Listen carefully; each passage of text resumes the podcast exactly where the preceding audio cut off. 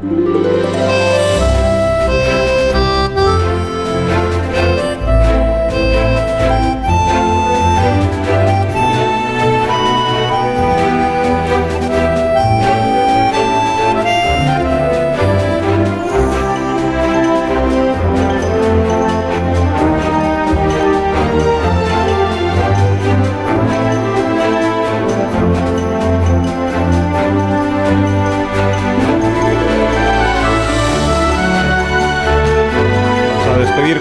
merece este mes de enero del año 2024.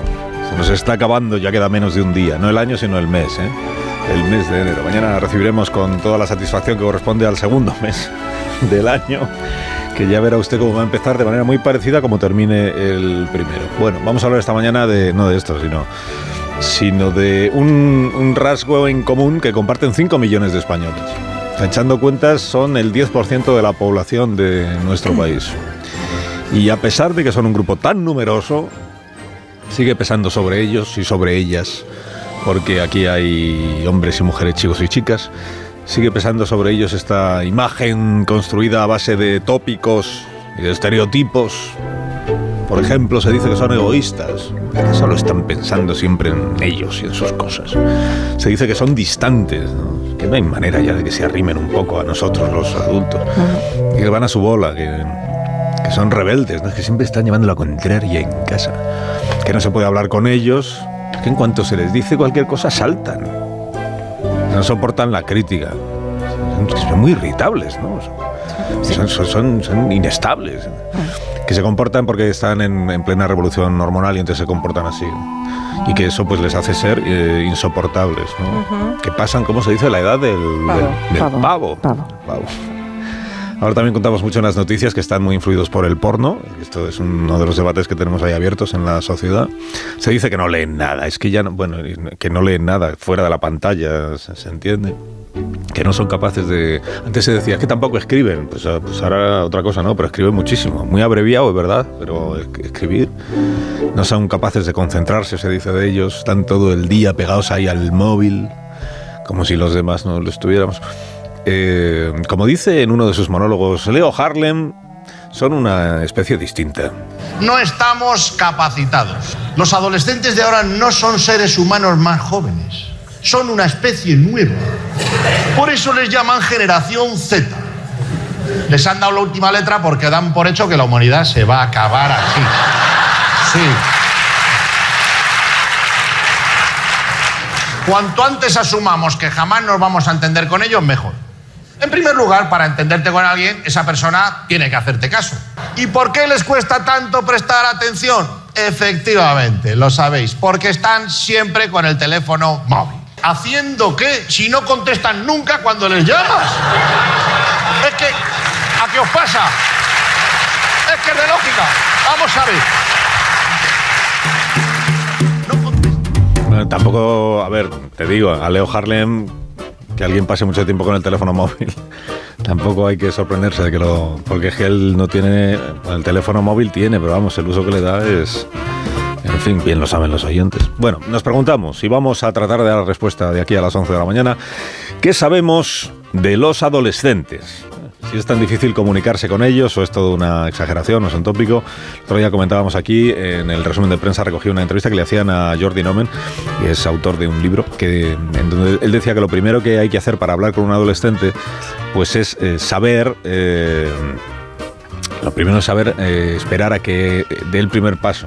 Hay que generar primero un clima de confianza y luego pues no empeñarse en que te cuente su vida así a la primera, que, que, tome la iniciativa. Y una vez que la toma hay que hacerse un poco como el distraído, que no, que no detecte ansiedad por, por saber. Bueno, esto que te voy a contar, pues Begoña Juan de la Fuente se lo sabe. Porque, Tengo dos. Claro, tiene dos de estos. Sí, de estos. Dos de estos. Nos vamos a preguntar qué sabemos de los adolescentes. Si usted nos quiere contar su experiencia personal, usted que es adolescente o alguna vez lo fue, ¿verdad? 609 83 1034 o es padre o madre o vecino o primo o tío o compañero de adolescentes. Hemos enviado a Alicia Eras a buscar adolescentes. ¿Dónde? Pues a un instituto. A un instituto en eh, Madrid. Moratalaz me parece que está, pero... Alicia Eras, buenos días. Muy buenos días, Carlos. Hola, Begoña, ¿qué tal? Hola. ¿Dónde estás? Estoy en Moratalaz, en la zona de Pavones. Yo estudié aquí el, bachillerato, no en este centro, en el Juana de Castillo, que es un centro bilingüe adaptado para personas con movilidad reducida. Estudié en uno que está más cerquita, eh, cerca del metro de Moratalaz. Aprovecho el Rey Pastor. Y ahí estudié bachillerato. Pero me he venido hasta aquí, a esta zona, porque he dicho, claro. Uy, pero me falla. Uh, uh, uh, se me va la, la conexión. Sí. Carraspeas. Se, va tanto que se ha ido del todo. se escapa, hay de todo. Se, va tanto que se ha ido del todo. No, a lo mejor es que los adolescentes están intentando arrancarle el micrófono de las manos. Están boicoteando. Alicia eras. Estoy con otro um, casco microauricular. Bueno, que os decía, que me venía hasta este barrio, estoy en un aula muy grande, en el aula de audiovisuales, como no podía ser de otra forma, y rodeada de un montón de chavales, de chicos y chicas, y también de más invitados que luego se iré presentando. Mira, voy a empezar. El primero que está aquí a mi izquierda se llama Alejandro, es eh, alumno de segundo bachillerato, y tiene, si no me falla la memoria, 18 añitos. Hola Alejandro. Atención Alejandro, buenos días. Buenos días. Buenos días. Eh, sí, soy Alejandro. Eh, sí, tengo 18 años, estoy en un segundo de bachillerato. ¿Cuándo los has cumplido? Eh, los cumplí el año pasado en junio. Hoy voy para 19 este año. Bueno, pues enhorabuena. Enhorabuena, Alejandro. Muchas gracias por estar con nosotros. ¿Quién más te acompaña, Alicia? pues luego tengo una persona que se acaba de incorporar hace un poquito, que es un chavalín que tiene 12 añitos y se llama Jonai, y es de primero de la ESO. Hola, Jonai. Eh, hola. ¿Qué tal? ¿Cómo estás? Eh, estoy bien. ¿Y usted? Yo perfectamente, muchísimas gracias. Una pregunta, Jonay, perdona que te... Muy educado, Jonay, yo Desde el principio. Eh, ¿Con 12 ya estás en ello? ¿Ya estás en la, adolescencia, en la preadolescencia o estás en plena adolescencia? ¿Qué sabes? ¿Tú sabes? Yo diría que preadolescencia. Preadolescencia, vale, vale. Tú ya te sientes así, ¿no? ¿A qué se refiere con...? Ah, raro, un poco raro. Es decir, un día piensas una cosa, al día siguiente otra, un día estás triste, al, minuto siguiente estás contento. Eh, pues sí, un poco. Vale. y esto antes no te pasaba. O sea, hubo un, hubo un día, Jonay, que te levantaste, sí, que te levantaste y dijiste, me siento distinto. He, pasado de la infancia a la adolescencia, o eso no se nota. Eh, pues tan, de manera tan brusca, no. No, verdad. Muy bien, con Alejandro, con Jonay. ¿Tienes alguien más ahí, Alicia? Sí, mira, está Daniela, que es de cuarto de la ESO, tiene 15 años. Hola. Hola, Daniela. Y también está Leire Durbey, que es de tercero de la ESO y que tiene 14 años. Hola, encantada. Hola, encantada también, Leire. Encantado yo de, escucharte. Oye, Igualmente. a ver, eh, ¿sois, todos, ¿sois todos igual? O sea, vamos a ver cómo lo digo. A ver, sois, los cuatro sois adolescentes, pero Jonay tiene 12 años, Alejandro tiene 10 19, 18. 18 para 19 y, luego están 14 y 15. Entonces, eh, aunque sois todos adolescentes entre vosotros, también hay diferencias, ¿lo notáis? Sí, un poco. qué? Bastante. Sí. Ah, bastante, bastante. ¿Quién ha dicho bastante? ¿Daniela o, Leire? Sí, yo, Daniela. Daniela. ¿y en qué, en qué se nota que la, diferencia de, eh, tener 12 a tener 15, por ejemplo? Madurez, sobre todo, diría yo. O sea, tú más madura.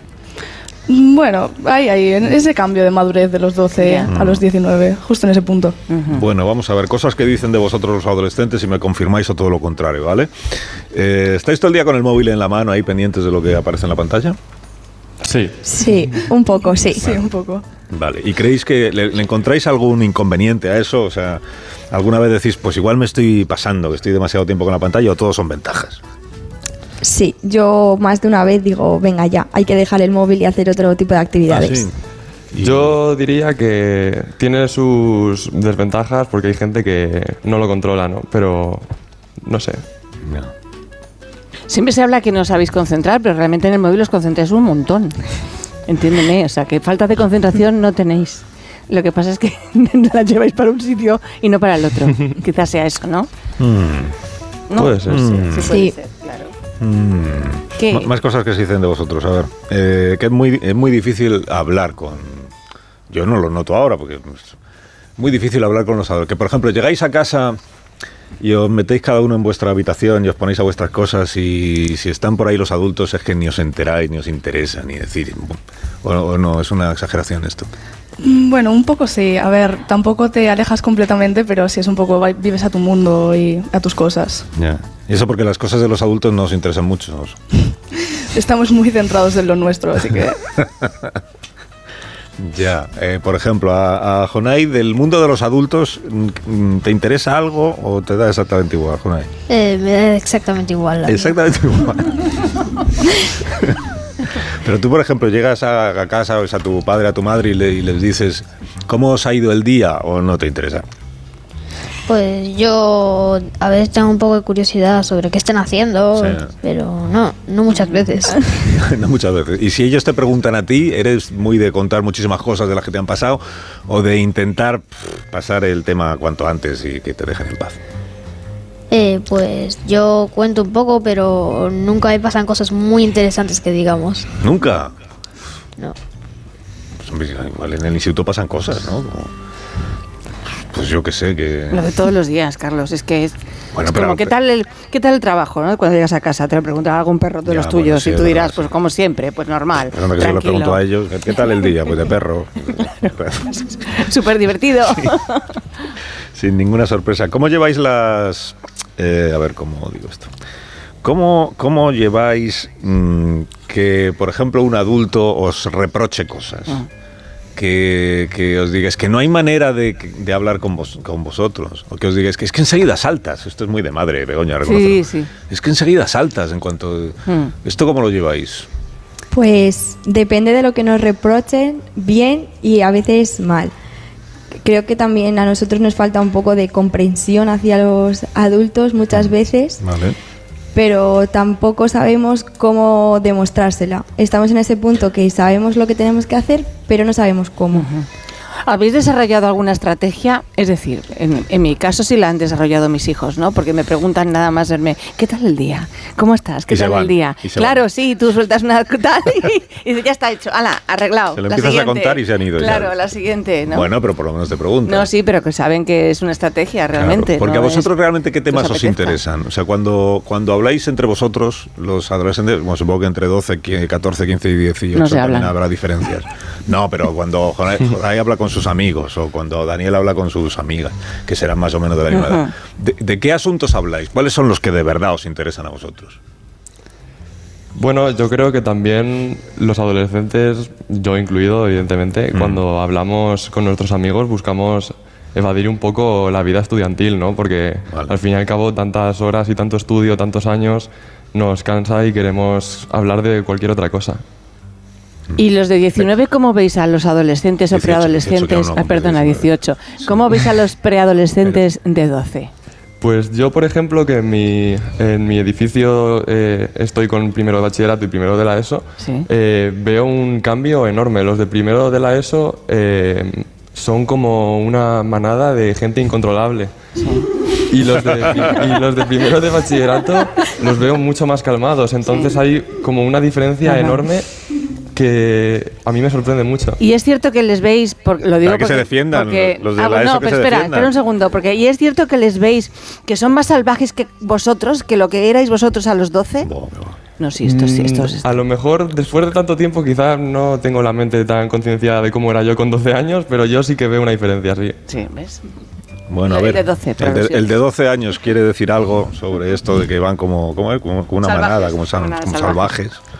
Pues eh, mi opinión, sí, la verdad es que van un poco... Van, dice, van, como si tú salvajes. no fueras. Los demás. No sé, a mí me han escogido porque soy un poco tranquilo. Ah, vale, vale, vale. vale. Tú eres el no salvaje del grupo.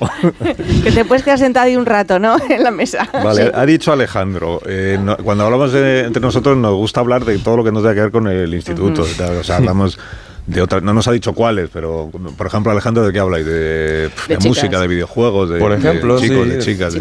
Los hobbies, ¿no? Un poco, videojuegos, sobre todo videojuegos a día de hoy que está muy en auge, la música. De fútbol. eh, bueno, depende de la persona. El fútbol sí que es, es muy, muy común porque a, a día de hoy todo el mundo juega al fútbol, en el recreo, fuera.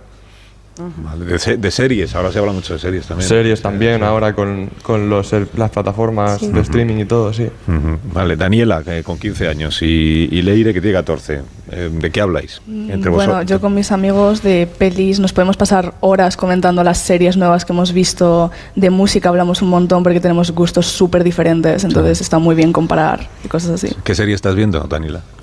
Buf, eh, me estaba viendo Big Bang por decimosexta vez, porque Ah. es tremenda serie. Y, y no sé, así, series de ese estilo, me encantan las series de comedia, entonces, para pasar el rato. ¿Y Leire? Pues yo hablo bastante de películas, series, fútbol. Bueno, pues lo- más o menos lo que ha dicho Daniela. A mí personalmente también me encanta hablar de libros, pero es verdad que a día de hoy la gente no lee mucho, entonces es un poco complicado encontrar a alguien con quien compartir la- tus lecturas. Pero bueno, de los temas más o menos que ya han comentado. ¿Y qué estás leyendo ahora, algo- Ahora mismo estoy leyendo el diario de Ana Frank. Al diario de Ana Frank. ¿Y, y alguno que te haya gustado así muchísimo, que de, de los últimos que hayas leído que digas este es el que más me ha in- Mm. interesado? Me gustó mucho una saga que he leído que se llama Verdad, Mentira y Miedo. Verdad, mentira y miedo. Esta me la voy a Sí. apuntar yo porque no la, esta no la tengo ¿De quién es esa saga? ¿Lo sabes? ¿Te acuerdas? mentira y miedo. Eh, uy, qué mala memoria tengo para esto. Ahora lo buscamos. Ahora lo Vale. buscamos. De se- Santos, que Santos no es, ¿no? De Care no es. Care Santos. Sí, es. Ah, sí. vale. Care Santos, muy sí, bien. sí, justo. Muy bien, Begoña. Muy Vale. bien. Muy bien. ¿Y quién me queda? El de 12, a- el que es tranquilo, que es de 12 años. Sí, ¿de, de- de qué habláis los de 12 años? Pues los de 12 años, la verdad es que principalmente de fútbol, porque no sé, los intereses de fútbol suben mucho por ahí. También de videojuegos y también un poco de hobbies, como ha dicho Alex, y de pasatiempos. Pasatiempos. A ver, y, bueno, voy a hacer una pausa, que tengo que poner unos, unos anuncios. Eh, a la vuelta vamos a, vamos a recibir y a saludar a, la, a Jordi, que es el autor de este libro, Cómo hablar con un adolescente y que te escuche. Lo más importante es la segunda parte, entiendo, que es que te escuche. Y me seguís contando, pues eso, de qué hablan los adolescentes, qué les interesa, qué les preocupa, qué piensan de los adultos, qué imagen tienen de los adultos y de los temas que interesan a los adultos, que igual a ellos pues es que no les interesan. Pues si no les interesan, ¿qué le vamos a hacer, Begoña? ¿Qué vamos a hacer? Tú cuéntales tu día, pero ellos Ya, han desconectado. Ahora seguimos.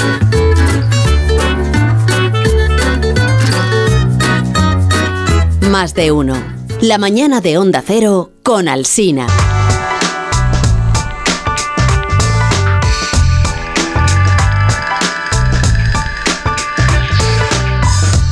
Buenos días. Con el tema de la adolescencia eh, había un monólogo muy interesante de, de John Catevila, el hombre que, que descansa en paz, y decía que, claro, que, siempre que tenemos a nuestros hijos, que, que son una preciosidad, es un regalo que nos da Dios, que solo el simple hecho de mirarles y ver que se van a separar de nosotros nos rompe el corazón, pero que la adolescencia nos, nos recuerda que, que es imperativo que se marchen de casa, incluso urgente.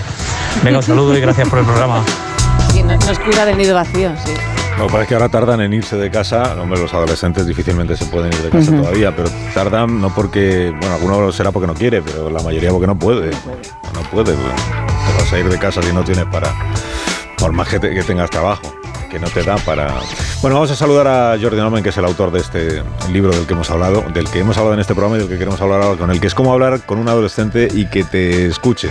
Jordi lleva pues 30 años dando clase de filosofía, me parece recordar eh, adolescentes y por tanto en, en 30 años no sé cuánto habrán aprendido sus alumnos de él, pero él ha aprendido lo que no está escrito de los adolescentes.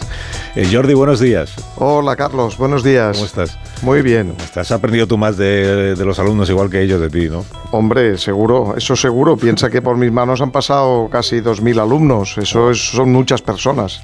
y siempre aprendes de ese contacto humano. No, y además has tenido experiencias verdaderamente arriesgadas, como eh, lle- llevar a un grupo de 60 por una ciudad de visita, ¿no? De, de excursión. Sí, sí. Eso yo nunca he entendido cómo sois capaces de hacerlo los profesores. Bueno, pues mira, con mucha paciencia, con mucho tacto y con mucha prudencia también. Oye, estabas escuchando ahora a los adolescentes que nos acompañan desde el Sí, sí. Instituto de Secundaria. Hemos contado que es el Juana de Castilla, no lo sé. De Sí. Moratalaz, esto que nos estaban, esto que nos estaban contando, de los asuntos que a ellos realmente les interesan, o sea, de los Claro. que ellos hablan entre ellos, que claro, pues, supongo que raramente coinciden con los asuntos de los que hablamos los adultos. ¿no? No, raramente no, nunca. Nunca. nunca. Nunca. Nunca coinciden. Claro, por eso hay que hacer ese ejercicio de aproximación Nos toca hacer ese trabajo, ¿no? De aproximarnos y, y- y les encanta además poderte recomendar unas músicas y, y ver, y ver tu profunda ignorancia, ¿no? Que vienen y te dicen, oye, ¿conoces a, yo qué sé, a BZRP o conoces a Carol G? Y tú pones cara de decir, yo esta mañana, esta mañana me, he le- me he levantado y todavía no conozco a nadie, ¿no? Entonces, pero esto es fantástico, porque tú les dices, ah, sí, qué interesante, oye, pásame un par de canciones, y ellos felices, y luego les dices, oye, pues mira, ¿sabes qué? Eh, Yo escucho ópera y claro, entenderás que hay mucha distancia entre una cosa y otra, pero en cualquier caso, me ha gustado escucharlas y me ha parecido interesante, o, o- o les dices, oye, pero ¿te has fijado en la letra? Es que la letra era, eh, era muy contundente, ¿eh? había alguna cosa incluso que tenía un punto de, de- de machista, como bastante, ¿no? Eh, y, y te dice, sí, sí, bueno, pero nosotros lo escuchamos, ya sabemos lo que hay y tal. Eh, Es, es la conversación que tenemos con ellos. Esa es la que podemos tener de entrada. Luego hay otras mucho más interesantes, pero esa es la de entrada. Yo le- me acuerdo que con- contamos el otro día en el, en el programa la, la entrevista que te hacían, no sé si era en el país, no recuerdo en algún periódico que, que te entrevistaban por el libro y una de las cosas que tú explicabas es eh, hay que tener o hay que pretender tener un- una conversación con el adolescente, no un interrogatorio. O sea, si el planteamiento es un tercer grado de ¿cómo, cómo te ha ido hoy? ¿Pero qué has hecho? ¿Pero a qué hora? ¿Pero con quién? Tal, pues entonces estás, estás muerto. es decir, Claro, solo les falta el flexo en la cara. Exactamente. ¿Vale? Que les pongas el flexo en la cara, lo sientes en una silla y dices, no te vas a mover de aquí hasta que no me contestes a todo el cuestionario que tengo preparado. Claro, ellos se ponen en, en modo off, que digo yo, desconectan completamente y ya puedes echarles la chapa, como dicen ellos, que les importa eh, cero coma. Yo hice un experimento un, un verano que fui con mi hijo a pasar unos días por ahí y en el restaurante el primer día no me decía nada, no me hablaba, yo por más que intentaba eh, entablar una conversación no había manera y dije al día siguiente vamos a ver si esto funciona. Y entonces empecé a whatsappearle. Y entonces me contestaba los Teniéndole WhatsApps. al lado. Sí, teniéndole al lado y me contestaba los WhatsApps. Y yo decía, pero no me puedes hablar, es que no es lo mismo. Me decía, pero bueno. Y entonces estuvimos todo el rato en la mesa hablando a través del WhatsApp. Ujú. ¿Y esto por qué es? O ¿Por sea, qué es? ¿Por qué, ¿Qué les- ha pasado? ¿Por qué, Claro, por qué claro, prefieren es que- escribirte un WhatsApp que Es que, Claro. es que pe- pensad, pensad eh, que la identidad real y la digital, los únicos que la tenemos clara la diferencia somos los adultos. Ya. Ya. Ellos no. Mm. O sea, la identidad digital y la real están absolutamente fusionadas, son vasos comunicantes para ellos. Eh, existir, participar, relacionarse, reconocerse, reconocer a otro, eso pasa por lo digital. Por lo tanto, mm, ellos viven ahí, E- ese es, ese es el mundo en el que viven y evidentemente pues hay que entenderlo. Si no, no, esto no quiere decir que no vayamos a decir, eh, oye, quiero hablar y quiero mirarte a los ojos. Esto está bien que lo digamos, sobre todo cuando el tema lo merece y cuando hay una preocupación, ¿no? Pero mm, bueno, pues también hay que entender que, que ese mundo digital y ese real están completamente fusionados en su vida, ¿no? A diferencia de la nuestra, que nos vamos pareciendo a ellos, ¿eh? Porque cuántos adultos ya hay que eh, lo hacen todo con el móvil, ¿no? Habría que preguntarse también. Pero yo creo que sigue habiendo, sigue habiendo una gran diferencia, mm, así visto desde fuera, porque yo tampoco tengo mucha experiencia con adolescentes así en casa, ¿no? Pero la diferencia esto de la identidad digital, la identidad real, es que por más que nosotros nos vayamos incorporando al uso de... Hay una cosa que es la, eh, la habituabilidad de la exposición permanente. O sea, ellos están más eh, habituados a todo el tiempo estar comunicándose con los demás a través de las redes, a través del WhatsApp, de lo que sea, comunicando lo que están haciendo, con lo que están viendo, haciendo la, la foto, el vídeo. Claro, con todos los riesgos Sí, que si sí. queremos puede tener eso, pero Sí. que, que tienen menos reserva en ese sentido. O sea, nosotros acababa el instituto, nos íbamos a casa, igual te llamaba por teléfono fijo algún amigo, alguna amiga, pero, más allá de eso no Pero había- Carlos, perdona, tu- Sí. tus padres, eh, tu madre y tu padre no te reñían, pero ¿qué Por hablas? supuesto. Tres Sí, horas, claro, tres claro, horas por el claro. teléfono. Así es, Eh, sí, sí, haz el favor sí. de colgar ya, que habéis estado todo el día en el instituto. verdad, Se acabéis de es. buenos. ¿Qué, qué haces hablándote? Pero ahora es eso, es como que no terminan, en ningún momento se para, ¿no? La, la relación constante. Y el hecho de que puedes estar en tu casa, pero todos tus amigos están viéndolo, o pueden estar viéndolo, puedes estar contando lo que estás haciendo en tu casa, ¿no? Eso yo creo que es una diferencia que no sé cómo gestionan ellos, porque... Eh, en algunos casos mal. Fijaros que ahora las últimas noticias que nos llegan hablan de un síndrome FOMO. No sé si habéis oído hablar de él, ¿Por qué porque se está analizando. Quiere decir el miedo a perderse algo. ¿Vale? Entonces, claro, eso está creando algún problema de salud mental, ya se está viendo, ¿no? Está empezando, porque claro, existe ese miedo, ¿no? El miedo a, no, no, me he perdido algo, ¿no? Y por lo tanto ya no, ya no estoy eh, donde debo estar, no estoy conectado, me estoy perdiendo algo y esto hay que trabajarlo mucho ¿eh? Eh, con ellos y ellas porque esto pues mm, puede llevar a problemas, ya se está viendo. Oye, a ver qué nos cuentan los adolescentes que están con Alicia en el, en el instituto, por ejemplo, del asunto este de las redes sociales o de la identidad digital, como de, eh, ¿cómo decimos? Como de predispuestos están ellos a que se vea y se conozca todo lo que hacen a lo largo del día. Alicia, pregúntales. O, es- o ellos que me responden. Pues, a ver, el tema de las redes cada día está más puesto y creo que tiene sus ventajas, Sí. pero también tiene muchísimas desventajas porque por, por la tecnología ha habido muchísimos problemas mm, de acoso, bullying, ciberacoso, todo y todo es a través de las redes porque luego la gente se va achantando a decir todo a la cara y lo va utilizando muchísimo más con las redes y creo que eso es una desventaja muy grande. Pero bueno, luego tiene ventajas como poder comunicarte, planear cosas con tus amigos, eh, saber que todo está bien, hablar con tus, con tus familiares que a lo mejor no están tan cerca. Y bueno, para mí esas son mis ventajas y desventajas más grandes. A ver, demás. Alex, Daniela. Eh, Eh, Jonay, no sé si tiene Jonay. teléfono. Ya. Sí, es posible que sí, ¿no? ¿Tienes o no? Bueno, eh, sí que tengo, pero no lo uso mucho, la verdad. Vale. Todavía no lo usas mucho. Sí. Alex. Eh, yo creo que mm, a día de hoy me pasa, por ejemplo, a mí. Llevo muchos años ya en redes sociales, con un móvil desde hace varios años ya, voy tirando a los 19. Y hay muchas veces que estás en las redes sociales y no te das cuenta de que estás en un ambiente digital y no estás en la vida real, porque lo tenemos muy normalizado, ¿no? Pero yo creo que también muchas veces se intenta mm, desmeritar las, desven- las ventajas que proporcionan, porque también proporcionan muchas facilidades eh, a la hora del estudio. Ahora yo que estoy en segundo de bachillerato tengo un montón de contenido a mi disposición en Internet. Claro, claro. Claro, Pero, pero sois, sois muy de estar haciendo eh, fotos o vídeos todo el tiempo para ¿cómo se dice? subirlos o publicarlos o no. Porque en esto hay. Cada uno es cada uno. ¿no? ¿Vosotros sois muy de, de que se vea lo que estáis haciendo todo el tiempo o no? Bueno, Sí. en redes sociales se sube de todo, eso sí que es verdad. Yo, como las tengo todas privadas, pues es sobre todo para mi familia, Ah, mis vale. amigos, para enseñarles lo que estoy haciendo y cosas así. Sobre todo para guardar momentos especiales y esas cosas. Oye, Alicia, ¿hay padres eh, ahí en el instituto? A esta hora no, ¿no? Porque no estarán... Bueno, como sabes que me busco bien la vida, he buscado gente que esté por aquí, por el centro. Entonces me he encontrado con una perso- un personal del propio centro, con Carmen. Carmen es madre de un adolescente que lleva por nombre Castillo. Castillo no está en esta mesa, ¿eh? Ca- Castillo estará ahora mismo en clase. Pero Carmen es trabajadora de este centro y realiza las labores de limpieza. Ah, Hola, bien. Carmen. Hola. Car- Buenos días. ¿Qué tal, Carmen? ¿Cómo estás? Bien. ¿Cuántos años tiene Castillo? Pues va a hacer 14 en mayo. 14, vale. ¿Está en una edad entonces de esas que los padres decís difícil? Sí, lo que pasa que, hombre, es una niña muy tranquila, tampoco nos ha dado mucho problema. Pero sí, el tema este que estamos hablando de móviles y eso, pues sí. Pues igual que los chicos que están aquí. Sí, sí, sí. ¿Y lo de la conversación? O sea, lo de entablar conversación en casa, ¿esto cómo lo llevas tú? Es muy tímida y es muy callada, es muy reservada. Le tengo que sacar yo, le tengo que sonsacar muchas cosas. Le tengo que preguntar mucho por el cole, porque si no, no es la típica niña que llega y te dice, pues mamá, hoy me ha pasado esto, o hoy ha habido una pelea, o hoy no.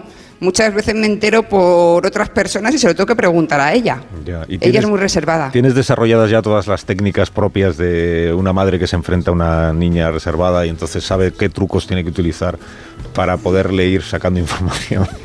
Pues ya te digo yo a ti que no. ah, que no, No, no, no. que no lo has conseguido. Pues espérate que Jordi, que es el autor del libro, nos está escuchando en Barcelona, igual te puede dar algún consejo en ese sentido.